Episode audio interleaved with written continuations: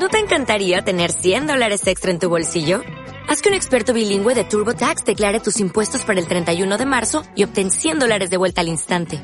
Porque no importa cuáles hayan sido tus logros del año pasado, TurboTax hace que cuenten. Obtén 100 dólares de vuelta y tus impuestos con 100% de precisión. Solo con Intuit TurboTax. Debes declarar para el 31 de marzo. Crédito solo aplicable al costo de la presentación federal con TurboTax Full Service. Oferta sujeta a cambios o cancelación en cualquier momento. Muy buenas aves guerreras. Yo soy Juan y esto es Territorio Oca. Decimosexto programa del, de la Oca, el juego de rol, el podcast rolero de esta casa. Programa número 16. Es el mismo número que lleva James Rodríguez en su dorsal del Real Madrid. Está conmigo el Liche Canario. ¿Cómo estás? Buenas, buenas. Otro día más trayendo el glamour al programa. Por supuesto. Y bueno, hoy no está el rey de, de los Fuencafrix, sino que me han traído al rey de los patos. Hola, Oca, ¿cómo estás? Buenas, muy buena a todo. Y también está con nosotros Aullidos Ediciones en representación. Ada, ¿cómo estás? Yo perfectamente, sentada y la más de cómoda.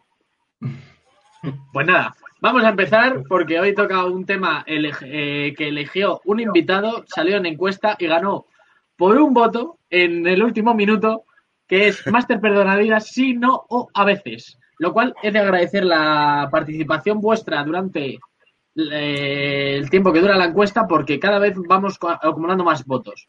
No dejo de hablar, así que le voy a pasar el turno al que de verdad habla en este canal, que es Inma. Ah, yo. Ah, bueno, vale, vale. Bueno, ¿por qué quieres decir Máster Perdonavidas cuando quieres decir Máster Mamá? ¿Eh? Pues, ¿Máster qué? ¿Qué has dicho? No lo voy a repetir, yo sé lo que quieres hacer, maldito. Bueno, pues lo hago igual. Bien.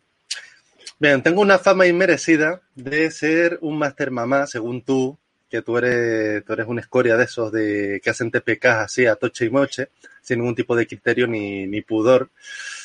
Y hoy voy a hablaros de por qué no soy un máster mamá y qué es un máster mamá de verdad. Eh, bueno, eso del término de Master Mamá suena a que coges a los personajes y los arrullas, ¿no? Y estás así continuamente eh, llevándolos por el buen camino. El Master Mamá, para lo que yo considero que es el Master Mamá, que habrá gente que considerará otras cosas, es aquel que mantiene a sus personajes siempre, siempre arropaditos, en las mejores de las circunstancias y ante todas las cosas no mueren. Eso es lo esencial. Pero yo creo que lo que más los define es eso, que nunca, eh, siempre le está diciendo, ¿seguro que quieres hacer eso? ¿Te vas a, mm, ¿lo habéis pensado bien? No, un poco para que no se metan en problemas. Es un poco lo que yo, yo creo más que es un Master Mama. No, el matar o no matar, bueno, eh, secundario. Ok, ¿tú qué piensas? Habría que pensar un poco en la, en la pregunta porque eh, el Master mata cuándo? Cuando el guion lo exige, cuando al jugador le sale una mala tirada y, tiene que morir, o cuando el máster saca una buena tirada y debe de matar al personaje, o por qué motivo se le puede, se le puede matar o se le puede salvar la vida, porque hay mucho, muchas circunstancias. No sé si me, no sé si me entendéis. Sale una mala tirada, mm, ¿se le salva o no se le salva? Depende de quién saque la tirada. Si son exigencias del guion, porque tiene que morir el personaje por una cosa o por otra, se le salva. Y, si el personaje no hace nada más que meter la pata, como suele pasar a mucha gente que hacen el capullo, eh, y se merece la muerte, ¿se le salva o no se le salva? Es que son muchas muchas posibilidades, no sé. Ahora, tú estabas hablando antes del programa de lo que harías con mucha gente y sus personajes. Así que dale. Yo hay casos en los que haría tepequil, pero vamos, a más salva. Más que nada porque matizo, creo que si estás teniendo una buena partida, alguien le sale muy mala tirada, puedes modularlo un poquito dentro de los límites que es el juego para que se siga disfrutando y no cargarte a alguien a la primera. Pero eso es, si ocurre o si es una persona que no sabe jugar muy bien y empieza, empiezas a, no master mamá, pero sí que ir modulándolos un poquito para que no, para que no muera la primera pero sí que ha habido dos casos en los que yo diría, de hecho lo dije, Tepequil y en uno de ellos yo no era máster y dije ya está fuera por hacer excesivamente el, con perdón de la expresión, el capullo. es verdad. Bien. No perdono que la gente se ponga no a jugar ni a pasárselo bien, sino a fastidiar la partida a otros jugadores. Bien gritando, bien. Soy un policía, cojo una pistola y cojo a mi compañero que está perdido y le pego un tiro porque, mira, me apetece. Pues no. En eso soy bastante exigente. Dale, Isma. ¿Yo? No, ¿Tú? ¿Qué, ¿Qué opinas tú? ¿Qué es un Master Mama para ti? Defínelo. Venga, Master Mama es esto. tanta sensualidad junta. Efectivamente.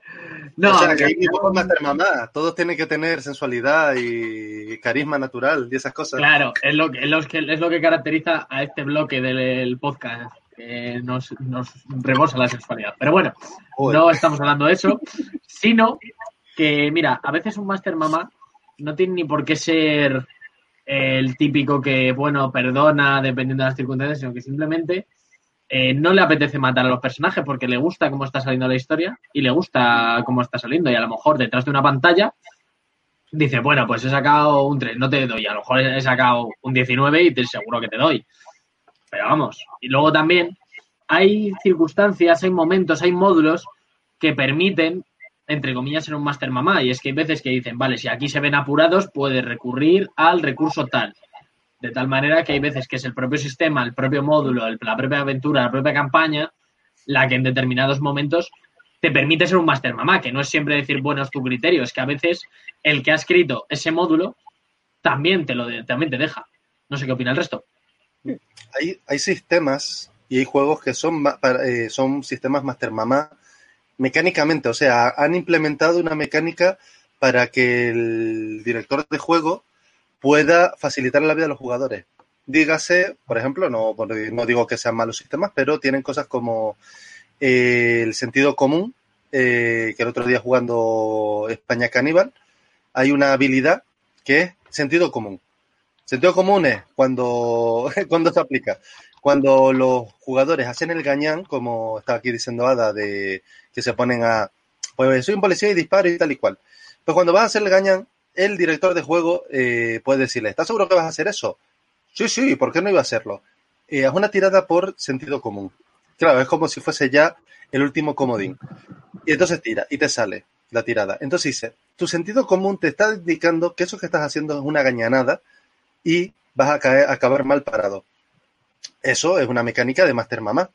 Eh, el que te, tú digas, oye, voy a hacer tal cosa, y el, el director de juego te pregunte continuamente de, ¿estás seguro de eso? Es una frase además que siempre, alguien siempre ha utilizado porque a veces eh, tú mismo, o sea, tú estás ahí dirigiendo y te dicen, voy a hacer tal cosa.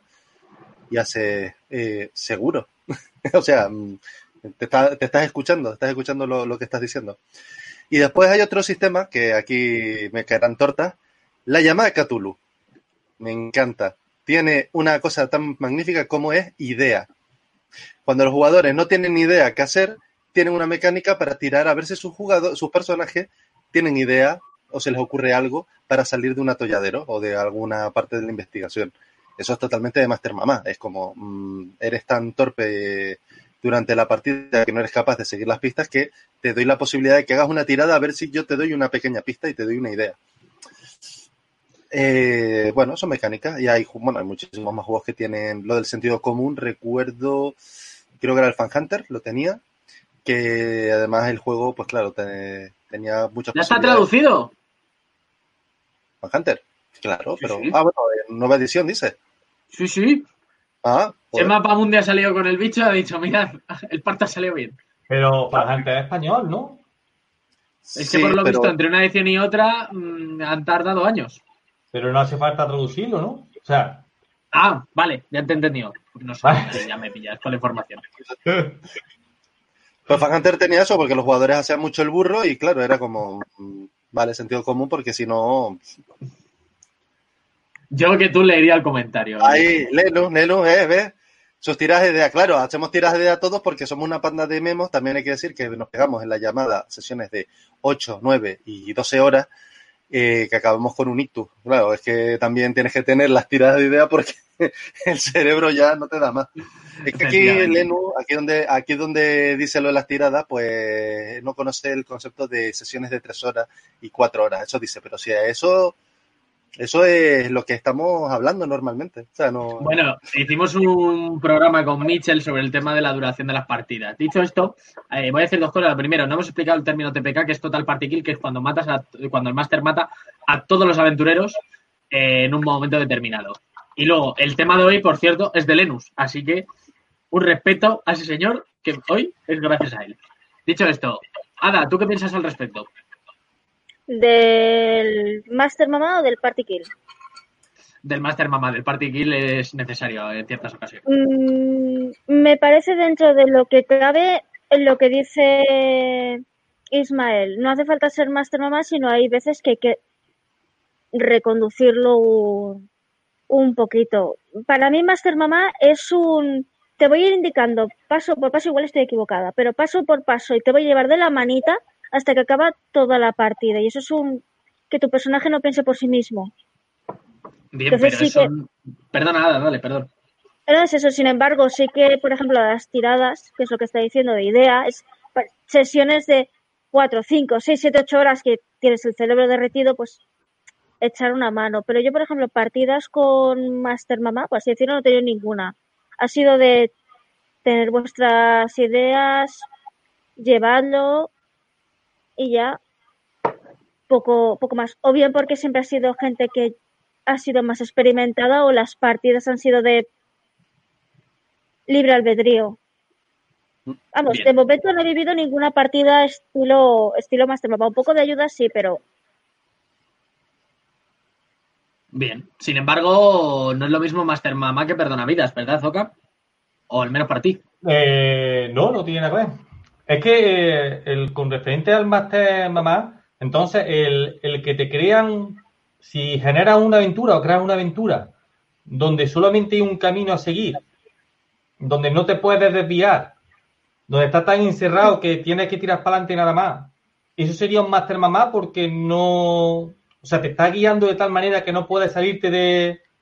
¿Eso también se consideraría un Master Mamá o no? No, eso es un Master Libro Juego. Tiene su es que esquema hecho y o A o B, pero ya está. Sí, pero, Sí. pero sí sería yo Master Mamá si te dijera, bueno, eh, lo pensáis un poco y veis que es más conveniente ir por este camino. a Porque- eso me refiero. Entonces ahí ya como- sí. Le estás Vale. quitando la posibilidad de que ellos tomen la decisión porque tú sabes que si lo toman, si toman una mala decisión, pues van a acabar eh, muy embarrados. O de repente va y sabes que por ese camino va a haber una emboscada y de repente no paras de insistirles de eh, bueno, el camino se ve un punto bueno donde se podría hacer una emboscada. Quizás a lo mejor queréis que alguno de vosotros vaya primero para explorar. ¿Sabes? Está como indicándole dónde están fallando. Eh, está arrullándolos demasiado. Entonces a veces lo tienes que dejar. eh, yo qué sé, o si van a abrir un baúl, un, un cofre que está cerrado, eh, le dice, ah, ¿y no vas a mirar si tiene trampa? Claro. mm, ah, sí, sí, sí, voy a mirar si tiene trampa. Claro, porque te lo acabo de decir. Vale, Eh. Es, es Mira, por eso, eh, perdona vida, sí que sería un poco de según el contexto. Eh, si ves que es alguien que acaba de empezar y directamente va a morir, igual no te lo tomas tan literal como a lo mejor puede decirlo el juego, que igual te da alguna pista de que no lo haga, pero ahí sí que sería un poquito más, más suave y según la- las circunstancias. Yo suelo, yo suelo usar para los jugadores noveles, cuando empiezan conmigo a jugar, eh, los típicos PNJ que, que le guían, que es un- una forma más suave de dirigir un poco a los jugadores que no saben dónde van.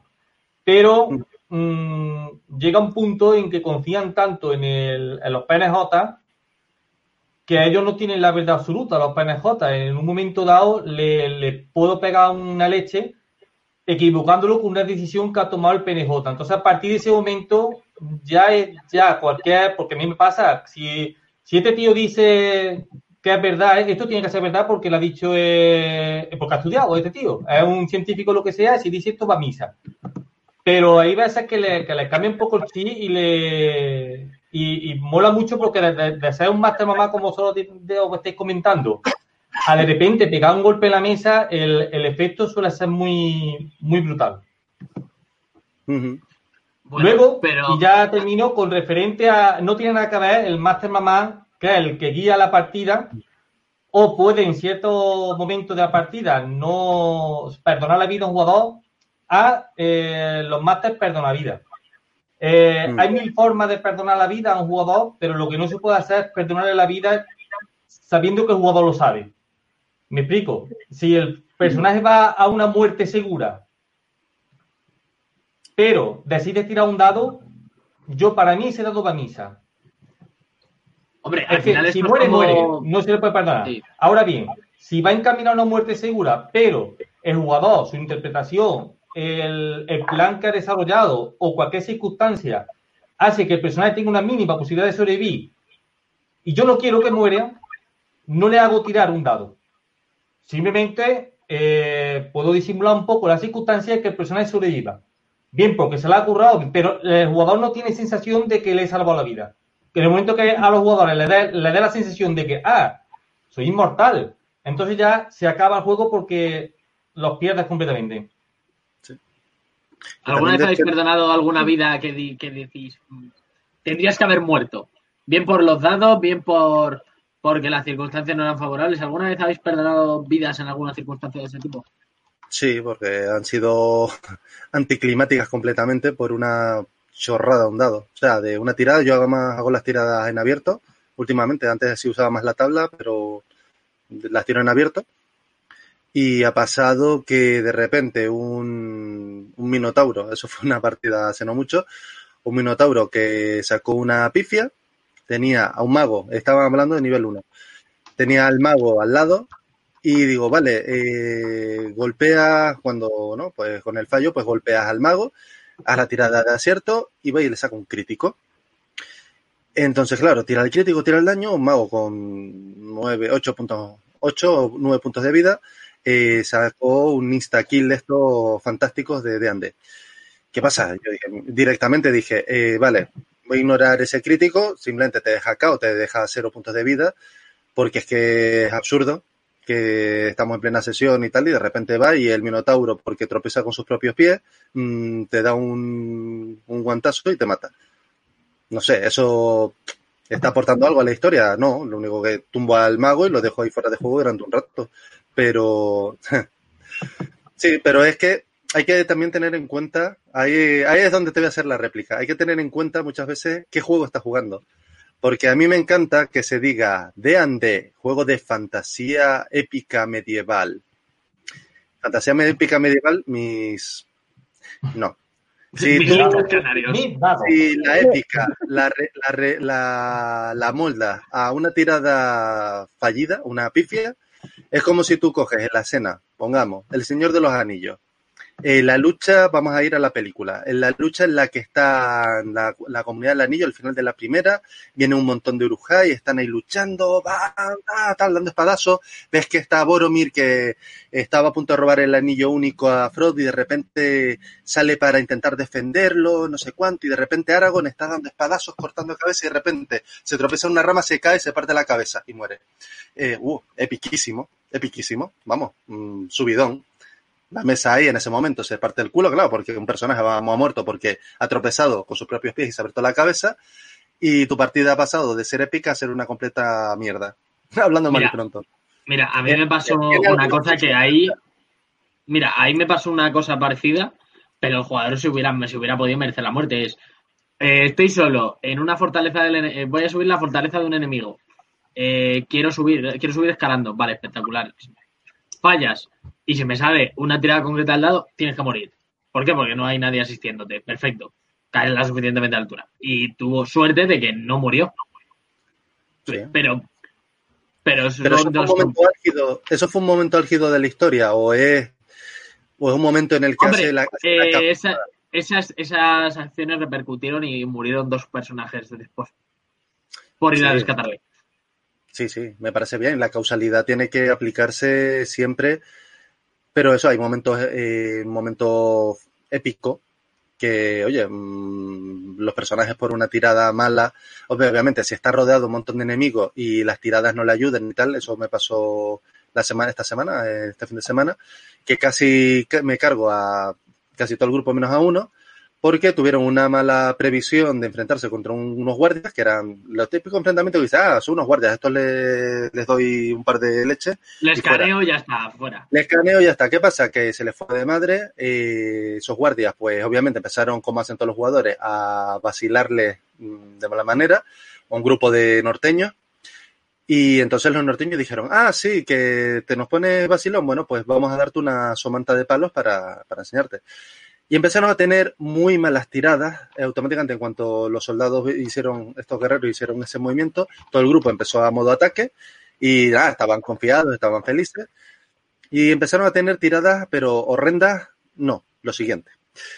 Eh, yo tenía ciertas ventajas tácticas y mecánicas y empecé a repartir palos, eh, que lo, o sea, es decir, al bárbaro me lo cargué porque tenía que morir, porque es que estaba rodado por cuatro, cuatro de esos soldados, más un perro. Después al ladrón lo rodearon y también le dieron cuatro hachazos y lo dejaron baldado.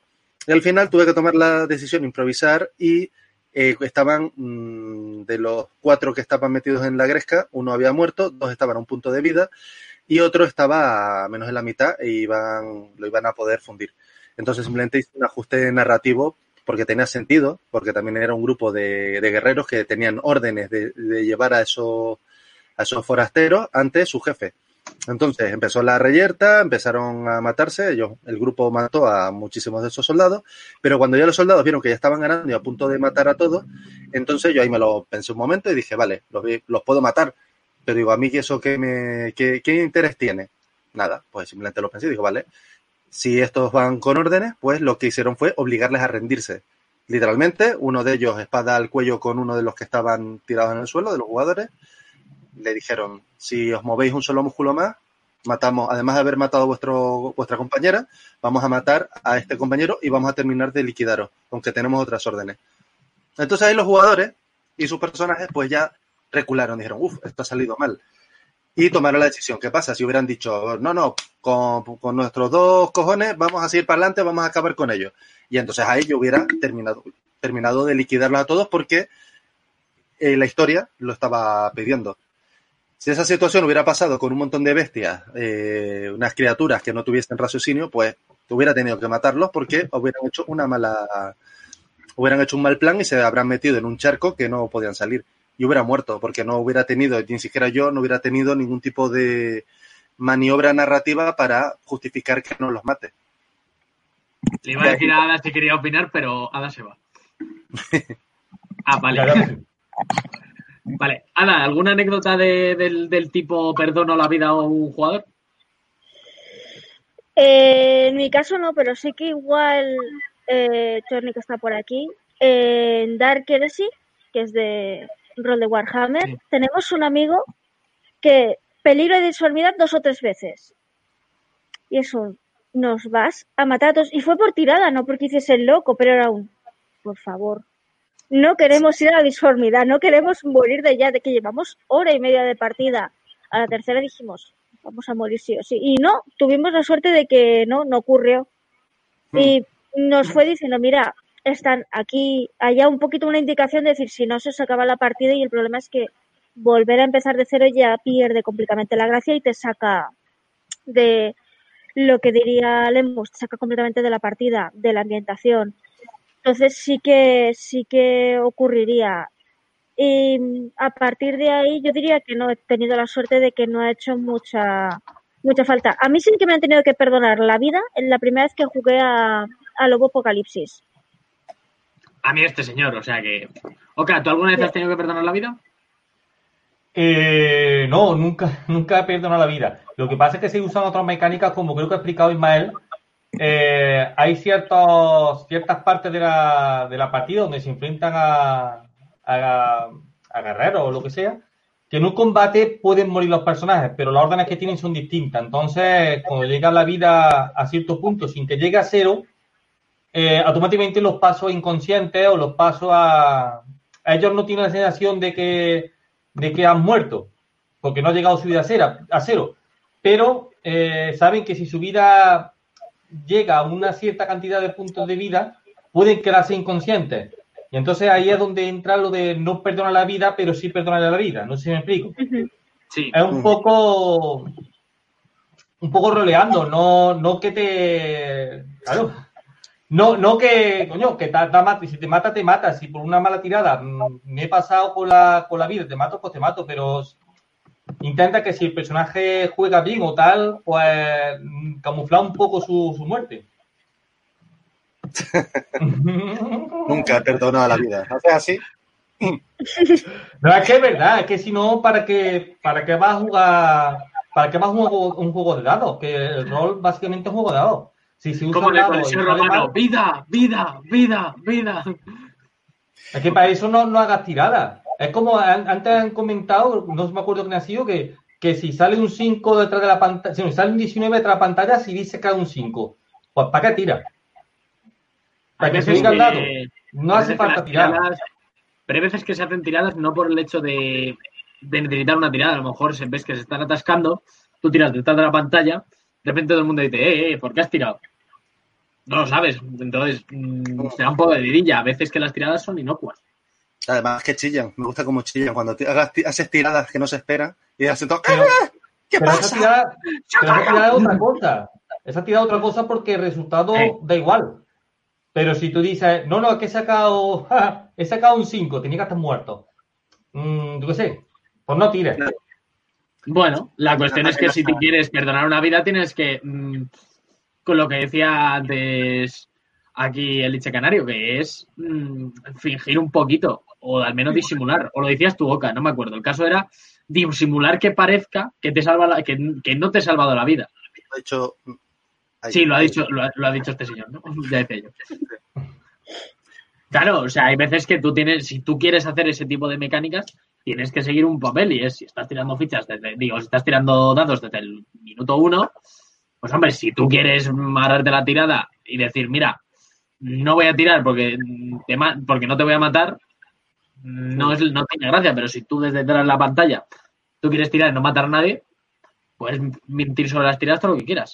Yo es que vengo del sistema, del primer sistema de rol que empecé a jugar, es el Señor del Anillo de, de Jock, que, tiene una sala muy graciosa, que es un puntazo, trata de reír la primera vez que, que te salen las pifias y los críticos, pero que la mortandad es, es, es horrible. O sea, todo el mundo dice, es que la llamada de Cthulhu es, hostia, es que es un juego que muere mucho. Juega el Señor de los Anillos de Jock. Sí, sí. Como, como 66, mueres mucho antes. sí. Un 66 en la tienda de crítico. Escúchame, Eh, dragón. la cabeza. Y, me he criado con eso y nunca, y nunca he camuflado una tirada y entonces lo de la muerte del personaje no lo vivo como algo, joder, es que me han matado. No, tío, has muerto. No sé. La vida es dura. A veces pasa también, o me da la impresión que cuando empiezas a dirigir y no tienes mucha soltura o no te sientes como en confianza, eh, a veces mm, a lo mejor consideras que el que un personaje muera es un error que has cometido tú en tu, en tu labor de dirección. Yo me acuerdo de cuando, claro, cuando era más chaval, eh, las tiradas de 66 llegamos a un pacto en la mesa que cuando los jugadores recibían un crítico, no, lo, no los enemigos, pero si los jugadores recibían un crítico en, en esta famosa tabla de, de El Señor de los Anillos, ahí si te salió un 66, era una muerte directa, sea cual sea el crítico. Era un, era solamente un resultado que era eh, o te cortaba la cabeza, o te atravesaba la flecha de flechas un ojo, o te aplastaba la cabeza. O sea, era muerte inmediata. Entonces llegamos al acuerdo entre los jugadores. Si yo dirigía y me salía eso, pues lo ignorábamos y volvíamos a tirar. Porque simplemente era una muerte, considerábamos una muerte injusta. Mm. ¿Qué pasa? Que ahí, pues claro, era un tema que al final pues también era una imposición porque los jugadores estabas en tu mesa habitual y te decían, no, es que si vamos a jugar con esto y sale un 66, pues vaya mierda porque eh, me puedes matar de un solo golpe con un, un orco con un tenedor. Y entonces, pues vaya, al final, de una cosa... Que las una- del Warhammer. y al final lo que era una, un acuerdo de la mesa, pues se convirtió en una imposición. Claro, era como muy... Pero, claro, después tú dirigías y decías, joder, es que de repente va y me voy a matar a dos y demás, y entonces lo suavizabas porque a lo mejor no te veía, decías, a lo mejor es que he interpretado mal una regla, o a lo mejor no debería haberle hecho tanto daño aquí, me parece una salvajada. Eso me pasaba mucho con, con el vampiro, vampiro V20, que tú de repente tirabas una palada de, palada de dados y dice, joder, es que te acabo de hacer nueve niveles de salud, de los seis máximos, ¿no? O siete creo que eran, eh, estás cao. Y claro, era un tema, lo mirabas tal, y entonces, pues a lo mejor buscabas la forma de suavizarlo. Pero era simplemente, pues bueno, eh, a veces las tiras te salen bien, a veces te salen mal. Y ahora pues ya, pues intento que no tanto el juego, o sea, no la sensación de, no, lo estoy haciendo mal y por eso no te puedo matar, no. Eh, mm, la narrativa requiere que mueras de una manera ridícula y patética o puedo buscarle la vuelta. Bueno, pues es, un, es una decisión. Mira, nos hacen una pregunta en el chat que me ha parecido interesante, que es ¿qué opináis de los strikes? Regalar un aviso de muerte inminente por jugador. A mí, yo, yo creo que mm, o no sé lo que es, no entiendo lo que es un strike, o no, o soy demasiado cabrón para pensarlo. Así que, eh, Ada, ¿tú entiendes por dónde van los tiros? Porque yo desde luego no. Creo, creo que sí, más que nada porque me lo explicó la primera vez que jugamos a un, a un, un rol suyo, estábamos testeándolo y es un, estás haciendo un poco el ganso y es un, tienes un strike, es como, tienes un aviso, si fuese el béisbol, tienes un aviso de que estás haciendo el ganso. Mm. Modérate porque vas o a matarte tú o matar a un compañero, lo cual es, lo que decíamos al principio, estás fastidiando el juego, ya no solo a ti, sino a los demás. Y si ves que el grupo en sí se está fastidiando y dices, oye, tienes un strike, al final llegas a un cúmulo que dices, oye, mira, estás haciendo el ganso, si te sale una mala tirada vas a morir, me lo ahorro y punto. Porque ese es mm. el mero hecho, es un, no es perdonarte la vida si te sale una mala tirada, lo estás haciendo muy bien, pero no es un vamos a permitir que sigas haciendo un poco el, el ganso hasta que termines no solo matando tú, que es lo que decía al principio, sino matando a tus compañeros. Aldo con cabeza y esto está para divertirse. Entonces es un aviso, segundo aviso, de... fuera. Hmm. Pero fuera de la partida o fuera tu personaje se muere.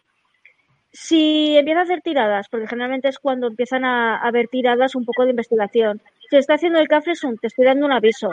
Si te das cuenta que no lo has hecho adrede, es un, hostia, puedo morir, puedo hacerlo mal, quiero disfrutarlo y te vas moderando. Al cabo de X strikes, que suelen ser tres, es un, hago una tirada y va, me pasa una hacha por la cabeza, pero me lo va a perdonar. No te mm. lo perdona. ¿Por qué? Porque puede ser que decida, sí, te pasa por encima, te hace una herida o, mira, te estás poniendo en peligro tú, estás fastidiando la partida estatal, te estoy dando avisos para no matarte y te la estás jugando. Se estás llevando al límite de, me lo va a perdonar. En ese caso es cuando están los, los strikes. Es difícil que se utilicen. También os lo digo, pero nos ha pasado un par de veces y esa fue ya apoteósica. O sea, se llegó a anularse incluso la partida antes de, terminarla. Joder. Sí, sí, sí. Oka, ¿tú qué opinas sobre eso? Yo que sé, los extraí es que eh, eso entiendo que se usan fuera de juego. Mm, me explico, estás en la partida y de repente te saca el máster de la partida y te dice, y yo, que, que por donde va ahí, primero porque este te haciendo el punto, ¿no? Sí, eso es porque es, imaginaros que ahora mismo estamos en una situación de terror y le estás, estás diciendo, va, pues cojo una pistola y como creo que he oído algo y creo que es Juan, le apunto. Tío, estás interrumpiéndole la partida, a Ismael también, y estás fastidiando en general al grupo. Ya, pero como creo que tal es divertido, cojo y le pego un tiro. Pues si ocurre en un momento dado de que estás haciendo este tipo de cafre estás mm. fastidiando a los demás, es un tengo que parar la partida para decirte, oye, la estás jodiendo. Modérate, juega o si no, pero ya es algo muy extremo. Mm. No es un, has hecho una mala tirada, ves una sombra, crees que vas a morir, no. Es un, estás fastidiando la partida, esto se va a anular de seguir así, el resto están molestos, voy a ir dándote ya avisos.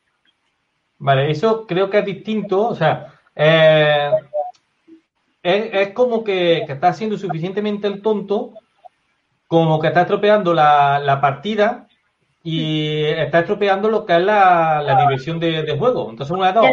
Haciendo la o, para, o para, no es que te mate, o para o dejas de jugar.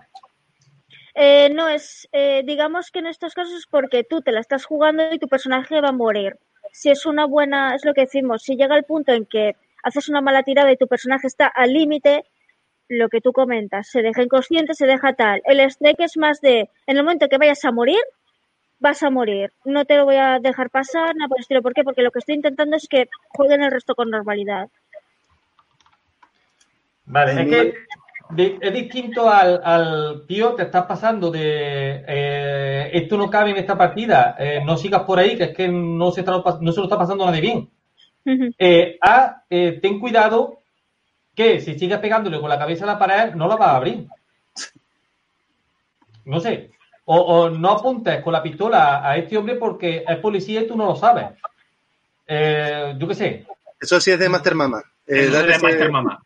Explicar lo de tal. Bueno, es el sentido común, que a veces es el menor de los comunes de los sentidos, ¿no? Yo, hay una cosita que, que además de sacado del libro de John Wick, de, técnicas roleras y eh, él es muy cabrón, hay que admitirlo, pero es muy divertido.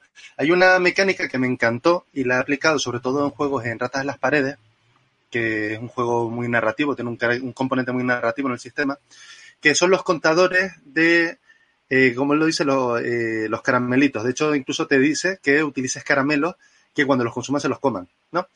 Los caramelitos son eh, cuando lo hacen bien. tú tienes, yo utilizo contadores, que no tengo ninguno aquí a mano, no sé por qué, pero bueno, tú tienes contadores. La, la contadores piedrecita de colores. ¿Se les ha Exacto. comido? Sí. Tengo los contadores y de hecho una de las partidas, la última que hice de, de este juego de Ratas las Paredes, lo hice con mi mesa habitual donde estaba Lenu y yo sé que son muy, ahí está, que son muy gañanes y yo sé que les gusta mucho gañanear y les gusta mucho el cachondeito. Pero Acorde al Yo le- máster. yo les dije, nada más empezar, eh, esta partida tiene un tinte eh, pues de terror y tal, quiero crear ambiente y yo no voy a coartaros de las acciones que hagáis, ni voy a deciros si seguro, yo simplemente voy a premiar aquellas ideas que me parezcan que son buenas y os voy a dar estos contadores que los podéis utilizar para en situaciones de eh, situaciones digamos muy jodidas podéis utilizarlo para sacar una pequeña ventaja ¿no? Entonces, si veo que estáis meditando mucho los, ¿no? los temas y tal, pues digo, oye, bien, y te voy dando eso. No tengo que decirte nada, simplemente tú vas jugando y ellos jugaban y unos se ponían a hacer el gañán, otros, incluso ellos mismos se corregían de, eh, pero tronco, no hagas eso porque vamos a llamar la atención de una forma que no queremos. Ya, pero es que a mí me, me la sopla todo y no sé qué, no sé cuándo. Entonces, los propios jugadores empezaban a, eh, a corregir a ese jugador. ¿Y, ¿Y cuánto empezaron a corregirlo más? Porque también les dije, yo voy a dar premios, pero si empezáis a ser el idiota, yo voy a coger mis contadores y los voy a poner aquí delante y los vais a ver. Y esos contadores son cosas que yo voy a poner en vuestra contra. ¿Qué pasa? Eso tiene un peso psicológico ma- magnífico, porque claro, Sí. empiezan a decir, eh, rompo la puerta y no sé qué. Ya, yo me quedo mirando y digo, rompes la puerta y entra haciendo ruido. Sí, sí, sí.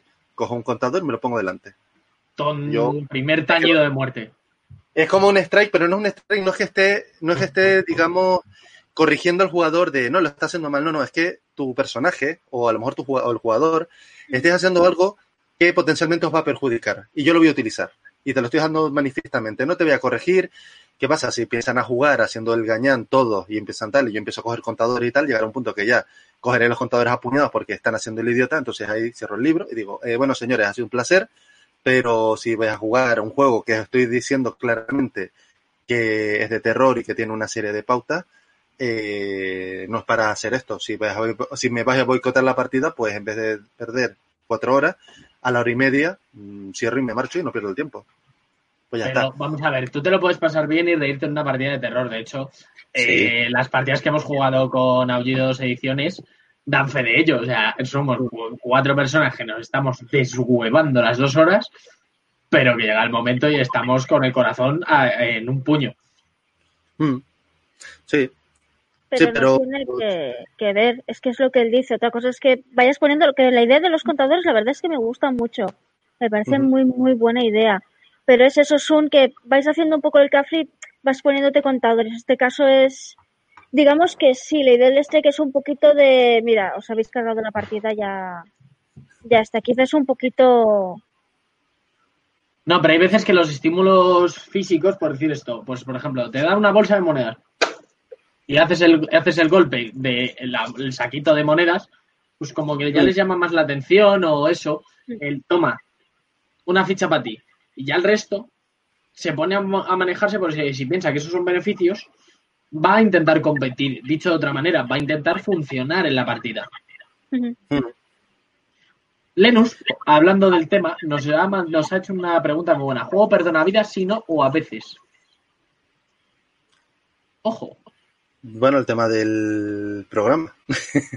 ¿Vale? Sí, no, no, pero luego me ha, eh, ha dicho por el bien de la narrativa. A ver, yo sí, claro, flexibilizar lo que digo yo, un juego que de ande te lo vendan como un juego de épica, de fantasía épica, y después su sistema comprenda que si sacas una pifia, tu personaje muere de una manera ridícula y miserable, pues lo veo un poco anti-épico. Igual que en Star Wars. Mm, No veo yo que Luke Skywalker en plena batalla en, en Tatooine está saltando de repente para agarrar el sable de luz, sale una pifia en su tirada para agarrar el sable, el sable se pierde dentro de Sarlacc, eh, Luke mm, gira de manera descontrolada y se cae dentro de Sarlacc y muere. Ah, pues bueno, habrán directores juego que eso pues se la sople, pero si tú quieres hacer una escena y quieres que la escena funcione, pues yo qué sé, búscate la manera de que sí, pierda el sable de luz, ¿vale? Correcto, pero, mm, ¿sabes? Puede ser lo más difícil o hazle un- obviamente un handicap brutal, pero matarlo por una chorrada como puede ser una tirada que sale muy, muy mal, Bueno, eh, Oka, ¿tú qué opinas? Es que, la, eh, según estoy entendiendo a Ismael, y corrígeme si me equivoco, una, una pifia es muerte para el jugador. No, en ciertas No. circunstancias, ciertas circunstancias, eh, Vale. Pero muy cogiditas, ¿Es que? O sea, tampoco te flipes. Sí. Es que, que yo que pifien mis jugadores no quiere decir que, que se estreñen, simplemente que no les sale la acción que ellos quieren ser y quieren hacer y, y puede que, que la situación cambie drásticamente, pero no como que, que muera. O sea, no, no conozco la situación en que un personaje pueda, pueda morir de manera absurda o pueda, o pueda acabar muerto de una manera no épica. Y Sí, eh, no, lo- no, no lo llego a conseguir, porque si un, un puedo- orco... Te puedo poner un, un ejemplo rápido. Sí, Eh, personajes que están muy heridos, eh, de repente dicen, uff, hay que retirarse, agarran su caballo y, y le dan con todo lo que da. Y tira la tirada para, para evitar unas ramas y tal y cual. De repente va y sacan una pifia. Tú estás en el caballo, saca una pifia, ¿qué significa? Que a lo mejor te quedas del caballo. ¿Qué pasa? Si estás muy mal herido, eh, la caída del caballo te va a matar, casi seguro. Claro, estamos hablando de una situación que de repente dices, oye, pues has optado por una por retirarte de manera eh, de manera preventiva, ¿no? Porque estás, estás perdiendo y de repente te sale un 1 y te caes del caballo y te abres la cabeza. Fin. Pues yo qué sé. Puedes modificar la narrativa y, oye, eh, de repente una rama te golpea y te quedas inconsciente encima del caballo, el caballo sin control, y alguno de los jugadores que está por allí cerca, que también va a caballo y está viendo tu situación, tiene la oportunidad, da la oportunidad de que te, de que te ayude. Lo vas a dejar fuera de juego, lo vas a dejar en la peor de las circunstancias, pero le vas a dar, simplemente para que no quede una cosa tan drástica por una simple tirada, eh, le das la oportunidad que haya una, un punto de recuperación, que a lo mejor el otro jugador le sale mal la tirada o simplemente decide hacer otra cosa y te deja tu suerte y obviamente mm, te saltan encima los, tus perseguidores y te descuartizan. Bueno, pues ya la muerte ha quedado un poquito diferente. Ha habido ese momento de, mm, vale, te dejo la oportunidad de que haya rectificación. También, obviamente, si no hacen mucho el gañán, porque si tienen muchos strikes, como decía por ahí en, el comentario, si ese jugador está siendo idiota, pues mm, sí, te quedas el caballo y te abres la cabeza. Y Pero también te digo, en vez de esa muerte de muerto por, por muerte por ramazo y caída de caballo, es, vale, te caes del caballo. Y detrás de ti, como venían los perseguidores, pues van a pararse a por ti. De tal manera que es que la muerte está casi segura. sí. A pesar de que tú estés muy mal herido. Es que mm, si tú también les obligas a tirar un dado, mm, hay que ser ciertamente consecuentes, Consecuente. salvo, salvo, salvo que la acción sea tan ridícula como que no te vaya a pasar nada. Oye, que quiero mirar dónde hay runas en la montaña mientras voy a caballo. Un uno. Ay, pues no ves ninguna. Pero- Sí, sí, sí. A ver, estoy poniendo un caso no ves en el ninguna, estás mal herido, te cae la sangre por la cabeza. Sí. No, digo, estoy poniendo un ejemplo simplemente de que una tirada de una pifia pueda suponerte una muerte, una muerte porque te ha salido mal esa tirada, simplemente. A ver, a ver, para ver, hay un montón de, de situaciones. Yo pongo Ahí, esto. cómica. Sí. Hay un segundo que interrumpa. Es que Lenu exactamente lo que pone es juego perdona vida, sí, no, a veces, por el bien de la narrativa, eso es priorizar el sistema por encima de la narrativa. Esa es la segunda pensaba- pregunta que. Esa es la Pero segunda creo que pregunta es que va a hacer de. todo relacionado, porque está hablando de, de lo que es el juego. Yo lo he tomado como pregunta independiente. Pero bueno, ahora quería hablar, eso sí. No, cuando he dicho lo de por algo absurdo, ha sido un. Mi personaje estuvo a punto de morir a los 10 minutos por. Pero aparte de eso, y sí, ahí me lo perdonaron muy mucho. De hecho, me dieron la oportunidad de que, seguro que haces eso, alguien interviene y otro jugador viene y dice, no, no, no, yo lo paro, lo sujeto, tal cual, y evito que muera palizada, pero Bueno. La segunda pregunta de Lenus, efectivamente, como decía Oka, que había una segunda pregunta, la verdad es que yo lo he tomado como independiente. No sé si era para toda junta o no, lo siento, Lenus, si era así. Eh, decir, hay veces que hay que apreciar el sistema por encima de la narrativa. ¿Qué os pesa más? Pues hombre, hay veces que el sistema está bien planteado para la narrativa. Mm. Entonces, depende. A mí, por ejemplo, me parece es- que si, por decir algo, mi primera eh, muerte en Daños en Dragons Quinta, la mina perdida de Fanbelver y un mago se va contra dos lobos con una espada. Un Vale. mago. Pues chico, Claro. es que si el sistema me dice vas a morir, en esa circunstancia vas a morir. Ni que no te lo dice el sistema, te lo está diciendo la estadística más posible. Pero puede pasar que ese mago de repente saque unas tiradas brutales y saque dos críticos seguidos y los lobos saquen dos pifias. O sea, eh, puede, puede pasar que no muera, pero obviamente está jugando en contra de la estadística porque el mago no está preparado para eso. Eso hay jugadores que son muy novatos, no lo saben y de repente se ponen a hacer se ponen a hacer el gañán, pero no porque lo hagan adrede, sino simplemente porque no controlan el sistema y tal. Entonces ahí hay que ser un poco perdonavidas porque si, imagínate una partida, tu primera experiencia como jugador es, eh, vale, llevo un mago, no sé muy bien cuáles son las capacidades del mago y de repente veo esta situación, hay dos lobos, digo dos lobos, vale, agarro una espada, pues voy a darle espadazos. Ese jugador no tiene ni idea que los lobos, eh, si están juntos uno al lado del otro, tienen una mecánica de ataque en manada que tira a los dos con ventaja y se los van a comer por los pies. Entonces, claro, ahí es un poco le das el aviso. Puede ser, claro, tienes que ser Master Mamá porque ese jugador no tiene, no sabe, no sabe de, de no sabe el nivel de mortandad del juego, no conoce, no tiene, no tiene un Vale, parámetro. y ahora, y ahora por decirte, un- alguien que juega en contra de las estadísticas, pero alguien que juega a favor, pongamos un guerrero, un bárbaro, un paladín, El Munchkin, sí, puede, No. claro, pero no Munchkin. Un cualquiera que vaya bien contra los lobos. Si es que de hecho el mago tiene buenos conjuros contra los lobos, por, por, por tener. La cuestión es, irías, eh, tú estás diciendo si vas en contra de las estadísticas, pero si vas a favor, es que por mucho que vayas a favor sigue siendo tirar dados. Sí, es lo que pasó en el ejemplo que puse. El bárbaro sacó unas tiradas de mierda, pero de mierda, mierda, y estaba rodeado por un montón de guardias, de soldados, de guerreros que tenían todos ataques con ventaja. Entonces, ¿qué pasa? Que no pensaron, no tenían plan y dijo, ah, yo soy un bárbaro, de un espadazo me voy quitando a cada uno. Y las cosas no fueron tan bien como él pre- preveía. Y es que estamos hablando que en dos turnos, teniendo dos ataques por turno, eh, durante, sí, dos o tres turnos falló todos o acertó uno de seis ataques. O sea, estadísticamente eso es bastante poco probable, pero las tiradas no acompañaron. Oye, pues pasó lo que pasó. Y Eh. a llorar la llorería. Total. No, lo tomó con bastante entereza porque, oye, también dice, joder, qué, qué tiradas más malas. Y yo tiras muy buenas. De hecho, yo hice dos tiras consecutivas y saqué dos críticos. O sea, tiré una vez un crítico y el siguiente, y los dos con ventaja, pues saqué otro crítico. Eso estadísticamente es muy poco probable, pero pasó. Y ya está. O sea, no. No le dimos Bueno. más vueltas. Ada, ¿sistema por encima de narrativa o narrativa por Sí. encima de sistema? sistema por encima de narrativa es difícil, pero puede, puede ocurrir. Bien. ¿Oka?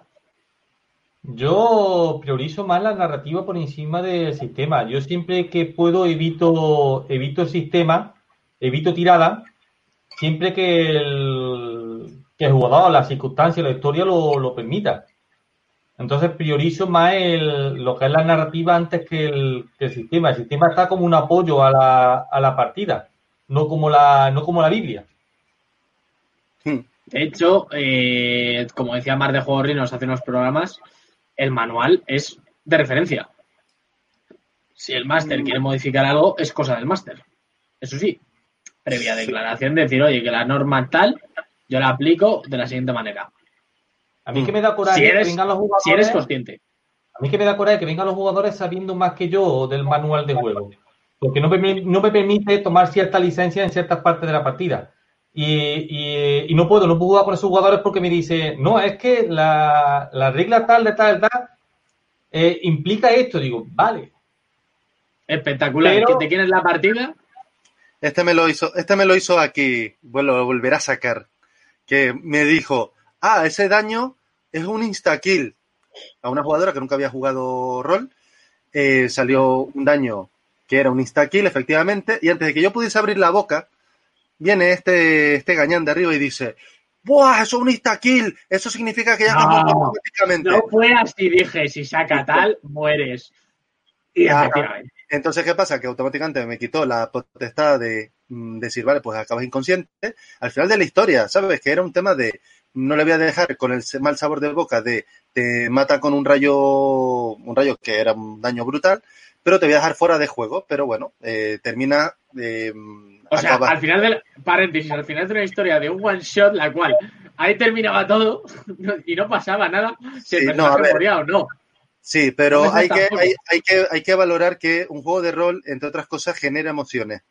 Y si tu regusto final ya puede haber sido la mejor partida del mundo, haberlo disfrutado lo más grande, si tu, última, eh, tu último minuto de partida es una frustración, la experiencia rolera es una frustración, es con lo que te queda. Entonces, si tú, por hacer simplemente aplicar un sistema, y dices, vale, es insta-kill, muere. Eh, mm, pues bueno, si es una chica que no ha jugado nunca, bueno, una chica o un chico, un jugador que nunca ha jugado, o, eh, una persona que nunca ha jugado, eh, obviamente ese último momento en el que muere a los cinco minutos de terminar la historia, pues le vas a dejar con un regusto amargo que te puedes ahorrar simplemente porque es un one shot, no, no implica nada y tú simplemente dices, oye, pues te lo dejo fuera de juego. Pues ya está. No estoy, no, estoy de acuerdo. Yo, yo siempre, yo siempre lo cuento. La primera TPK que hice eh, tenía todo padres en las jornadas infantiles y un chaval y de repente lo estaban haciendo todo absolutamente bien, se lo estaban pasando como, como leones hasta, la- hasta el último combate que decidieron eh, eh, hacer poco sigilo, ir a cargando contra todo lo que se movía, contra Mm. monstruos que encima mm, eran del mismo nivel de desafío o más que ellos. Y había un señor que, había, que no había probado el rol. Y ahí murieron todos. Claro, y pero dijo, pensaban- y dijo, pues me ha encantado.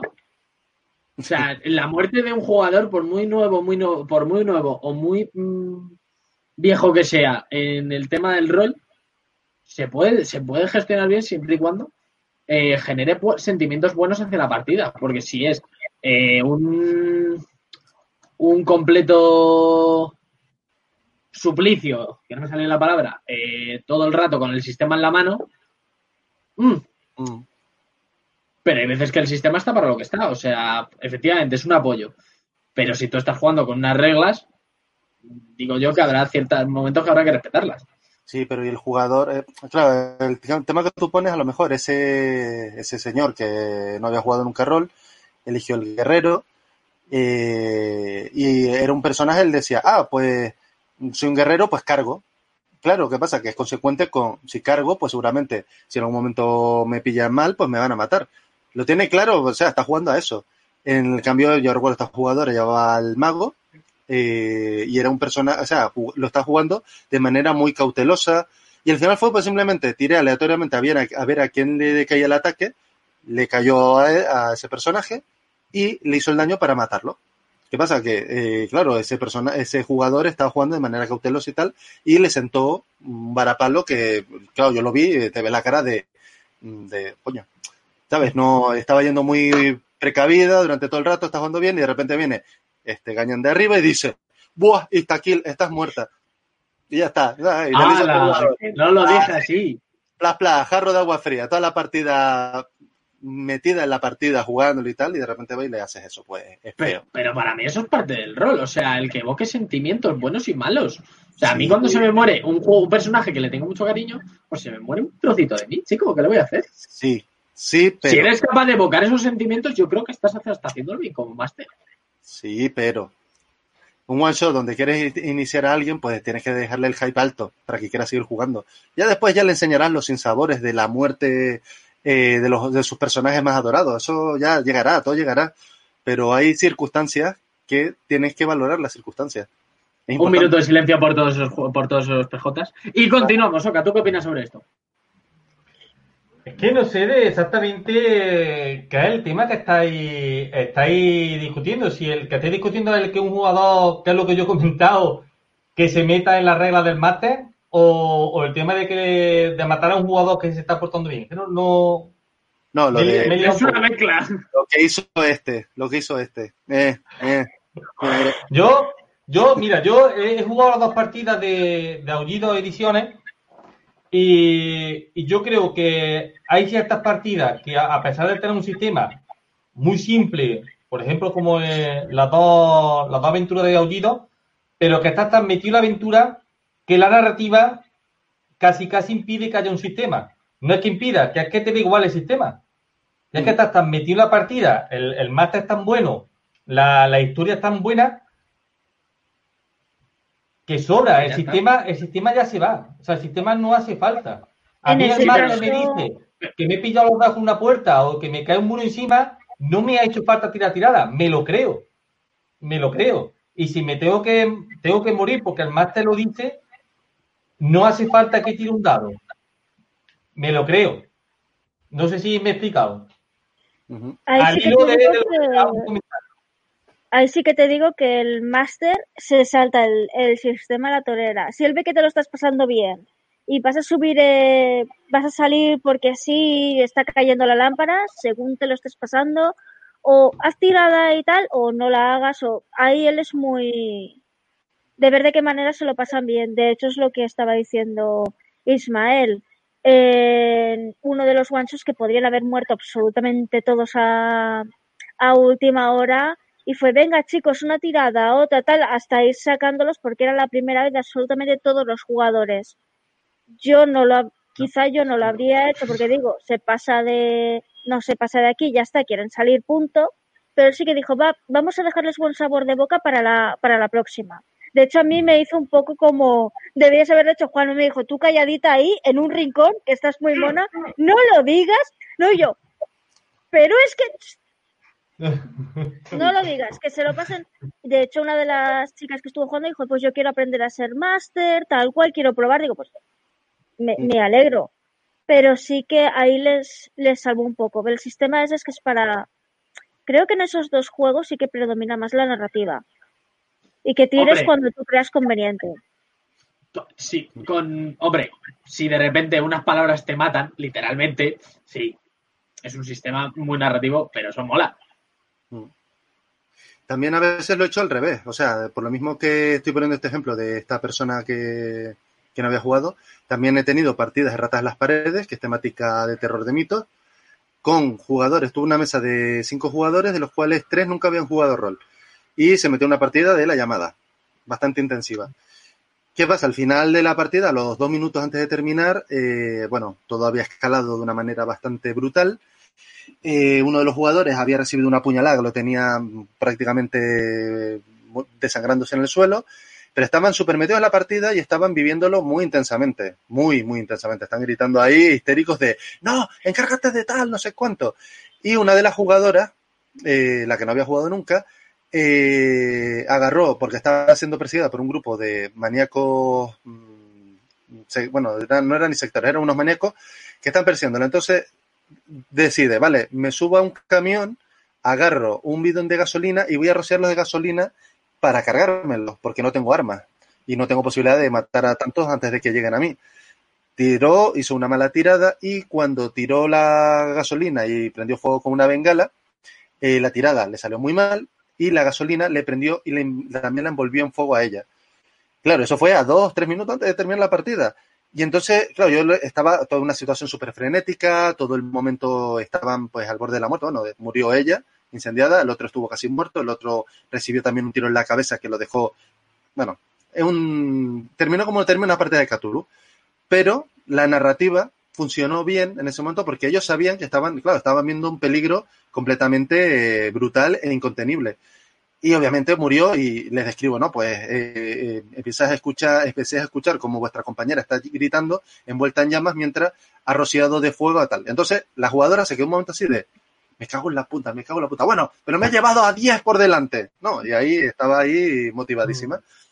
Y dice, me da rabia no haber terminado, pero me los llevé a todos por delante. Desgraciado. Fue un momento de hype, pero porque lo... Bien. Entonces otra situación y en la muerte, la muerte aportó algo que es un momento de un momento súper álgido en lo que los jugadores sabían que estaban al borde de morir y como no consiguiesen ciertas cosas, y al final lo consiguieron y acabaron pues dos medio muertos, otra murió de una manera además por una tirada simplemente.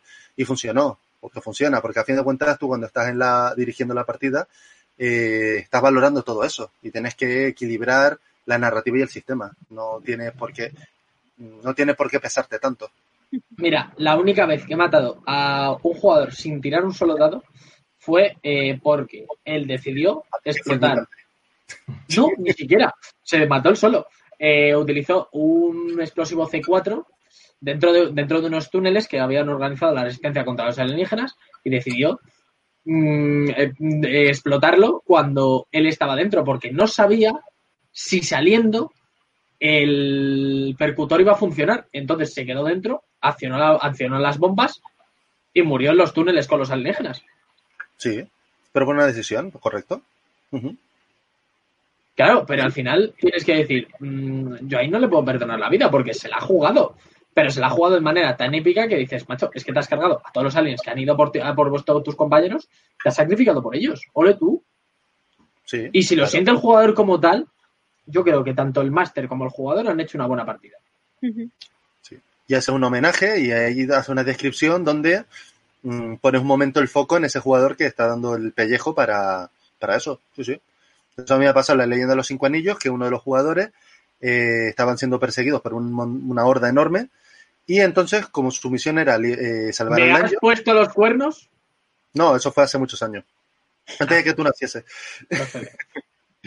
Y entonces uno de los jugadores, el dragón, pues decidió, dice, vale, yo estoy súper hecho polvo, me quedo atrás para frenarlo. Entonces en ese momento, claro, se marchan todos y entonces describo cómo el dragón mm, desenvainando sus dos espadas con el atardecer de frente, ve cómo las hordas se le acercan y dando espadas total. Y su momento de foco, todos se quedan un momento mirados de, joder, el dragón lo ha dado tal, y, y siguieron la partida. Pues ya está, eso se hace, se hace porque tiene que hacerse. Y así muchas tantas otras veces eh, los jugadores se han sacrificado, porque no es que los mate, se han sacrificado, es diferente. Sí, pero ahí no puede ser un perdonavidas, ahí tienes que ver, vale, vamos a ver si alguien se inmola por los compañeros o por sí mismo o para salvar la aventura o, lo que sea. Chico, te ha muerto. sí, Y lo ha hecho, y, pero fíjate que lo ha hecho, si los jugadores eh, sacrifican su personaje por la narrativa, ¿por qué no íbamos a hacerlo en los directores de juego? ¿Por qué no íbamos a sacrificar o flexibilizar eh, ciertas circunstancias por la narrativa cuando lo merece? O sea, yo creo que si un jugador es capaz de decir, oye, pues queda chulo que haga esto aunque pierda el personaje, oye, pues que obviamente hay grupos con los que no le da ni esto porque son una panda de desgraciados que lo único que están jugando a boicotarte la partida. Entonces a eso obviamente los lo machacas y les das palos como si fuese una piñata. Normal. Pero hay jugadores que, oye, se meten ahí, están súper inmersos, eh, da gusto dirigirlo, mm. o sea, da gusto llevar la historia y llevar la historia hasta sus últimas consecuencias tomando esas decisiones. Entonces dice, joder, yo no puedo ser menos, tengo que hacer que esto al final ya suba el nivel a tope. Y ignoras el sistema, ignoras todo. Bien. ¿alguna, ¿algún sacrificio épico que recuerdes en tus partidas? Mm, mm, la verdad es que como sacrificio como tal no. Diría más bien eh, pifia descomunal por parte del jugador.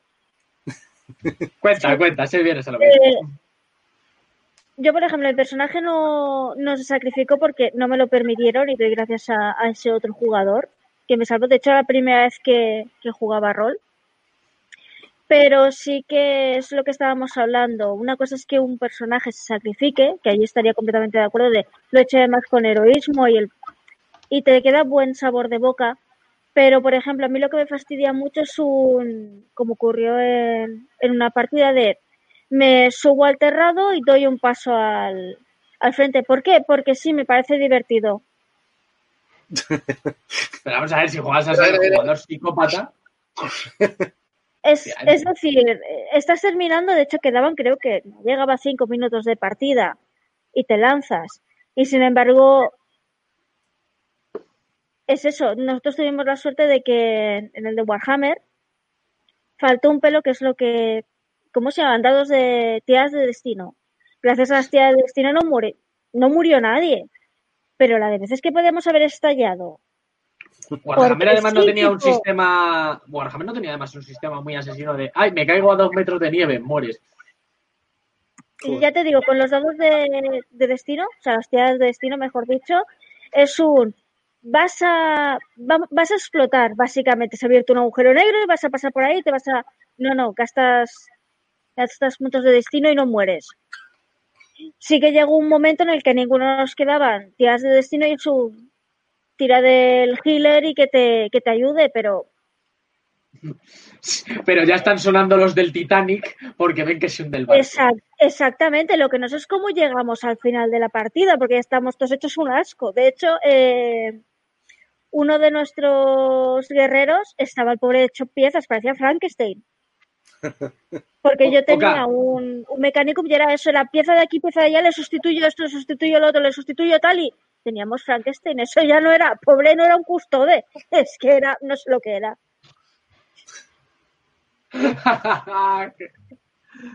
era, era Warhammer Tron. De hecho, uno de los pedazos de su, de su hombro era una tostadora que habíamos encontrado por ahí. ¡Ay, la leche! Qué práctico. Sí, Muy total. práctico. Para el Con el desayuno emperador y una tostada aquí. me he dejado la lanza, pero puedo tirarte ahí unas con mantequilla, así de... Pero puedo imaginar. No, pero los dados de destino ahí sí que digo que, que se gastaron, pero vamos. O sea, las tiras de destino y, y- y van, vamos. Para eso están.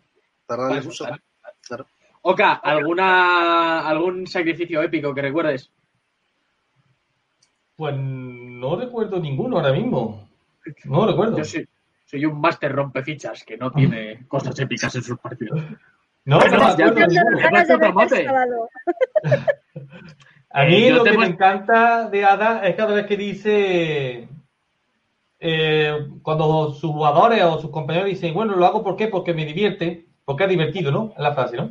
No, Lo que- Sí, porque, porque, porque, me, sí, porque me ha dado un brote psicótico. porque, porque divertido, realidad, es que eso es... Esas, esas partidas han sido más que con gente que, que conocemos y tal, que tienes pues tu propio grupo o amigos de amigos que vas tal. Es gente que dice, ay, pues hemos visto esto, queremos probar y no lo, no lo respeta. Me ha pasado solo dos veces.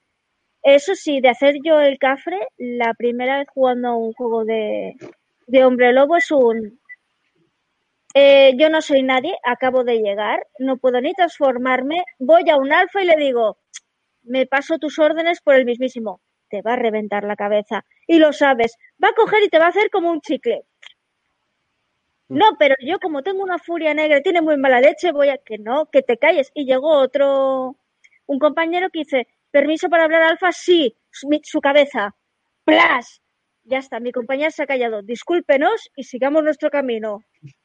Y el máster me lo dijo, dice, te ha salvado tu compañero porque iba a matarte, o sea, te déjate llevar por su personaje, pero aprende que hay una escala, respétala, digo, ahí tienes razón. Es que hay veces que la narrativa a algunos jugadores les quiere cohibir, pero también es parte de la gracia de la partida, creo yo. Dicho esto, vamos a terminar este programa con una pregunta de Lenus. ¿Insinuáis que Tolkien es un perdona vidas por lo de Gandalf y el Balrog? No. Oka, ¿a ti qué te mola? ¿A, a ti qué te mola el Señor de los Anillos? Dale caña. Bueno, yo quiero, quiero hacer una mención especial a Pedro de Juego Rino, que, que piensa, no sé si ya lo saben, que Gandalf no murió. Y, y Gandalf murió. Por Pero si alguien no lo sabe, aparte de él, Gandalf murió y Tolkien lo revivió. Por lo tanto, mm, yo creo que sí, que Tolkien es un perdonavida. Un De hecho, saludo, es el único personaje que le salva la vida. Eh, Pero- Isma, tú estabas diciendo que no. No, pero digo que además, no, a ver, Gandalf, eso fue una jugada maestra para llevarse toda la experiencia, o sea, está claro. Y punto. Pero, pero Tolkien cuando escribió esa parte yo creo que no estaba pensando en la experiencia, con lo cual, si es verdad lo que dice aquí Oka, que Gandalf murió y simplemente lo revivió, a lo mejor es que es guionista de Marvel. Oye, a lo mejor Vamos a ver. Claro, es que después está eso, el nivel de, de Master Mama, Perdona Vida y guionista de Marvel. Que es directamente el personaje revive. Punto. ¿Ves? A lo mejor eso debería utilizarlo alguna vez. De, no, los personajes mueren tal y de repente la siguiente sesión. No, pues de repente os han clonado. ¿Ves? En XCOM, no, los aliens os han clonado y entonces sois los mismos personajes. ¿Ves? Ahí está. Guionista de Marvel. Bueno. Ala, ¿tú qué piensas? Estoy completamente de acuerdo. La próxima una careta de Iron Man es yo perdonar a nadie. Robert No vais a poder ¿qué? pasar, pero pasaréis. Pues No, yo digo que no. Yo creo que que no es que ¿eh? sea- No, yo no creo que es que sea un perdonavidas, que es que eh, Gandalf es un guerrero con dotes mágicas. Y luego lo que pasó es que en su- el sistema de Tolkien, él decidió meter una dote especial de peregrino gris, que significa, cuando mueras, te van a revivir de manera épica. No, Mm. no, es un perdonavidas. Pero, pero Gandalf era, era un Istari, era, era lo que se puede decir mago, no guerrero. Sí, pero, sí, pero les quitaron. A ver, que era el mismo chiste que lo de la experiencia aquí del niño. que, es que si lo tengo que explicar no tiene gracia. Bueno, para ir concluyendo, recordad más te perdona vida si queréis perdonar alguna vidilla que no se note. Y si parece muy evidente, recordad siempre la, la frase como ven que es lo hizo un mago. Y hasta aquí el programa de Guerreras. Muchísimas gracias, Ada, por pasarte por aquí. A vosotros. Yo debo reconocer que te iba a invitar a un programa de estos, pero se me ha adelantado aquí el jefe de los patos. Eh, tranquilo, a partir del sábado seguro que ya no quiero hablar más contigo. Me Sí, por adelantado. Hará bien, hará bien. Muchísimas gracias, Oka, por volver. Y bueno, eh, Isma, yo te veo todo- todos los jueves. Te quiero mucho. El jueves Pero que hasta aquí viene, el programa. espero que ha no. sido un placer. Jueves que viene, no. A ver, ¿hay otra cosa el jueves que viene? ¿Partida? ¿No? ¿Sí? El Madrid, el Real Madrid juega. Hype, hype. ¿El Real Madrid juega? ¿Y no lo sabía? Nah. Bueno, eh, hay que estamos preparando una partida grabada, pero de momento no se ha preparado, no hemos preparado nada, de momento solo está ahí la idea. Y lo único que puedo, puedo deciros es que dentro de, dentro de poco podríamos tener una partida grabada en el canal. Así que hasta que el vídeo pues queréis darle a like, suscribiros, dejad en los comentarios algo que os gustaría tener, eh, tener en el podcast, alguna partida que os gustaría ver, o lo torpe que he estado, como siempre. Nos vemos en el siguiente vídeo, pues Hasta luego, un abrazo a todos. Hasta luego. Hasta luego. ¿No te encantaría tener 100 dólares extra en tu bolsillo? Haz que un experto bilingüe de TurboTax declare tus impuestos para el 31 de marzo y obtén 100 dólares de vuelta al instante. Porque no importa cuáles hayan sido tus logros del año pasado, TurboTax hace que cuenten. Obtén 100 dólares de vuelta y tus impuestos con 100% de precisión. Solo con Intuit TurboTax. Debes declarar para el 31 de marzo. Crédito solo aplicable al costo de la presentación federal con TurboTax Full Service. Oferta sujeta a cambios o cancelación en cualquier momento.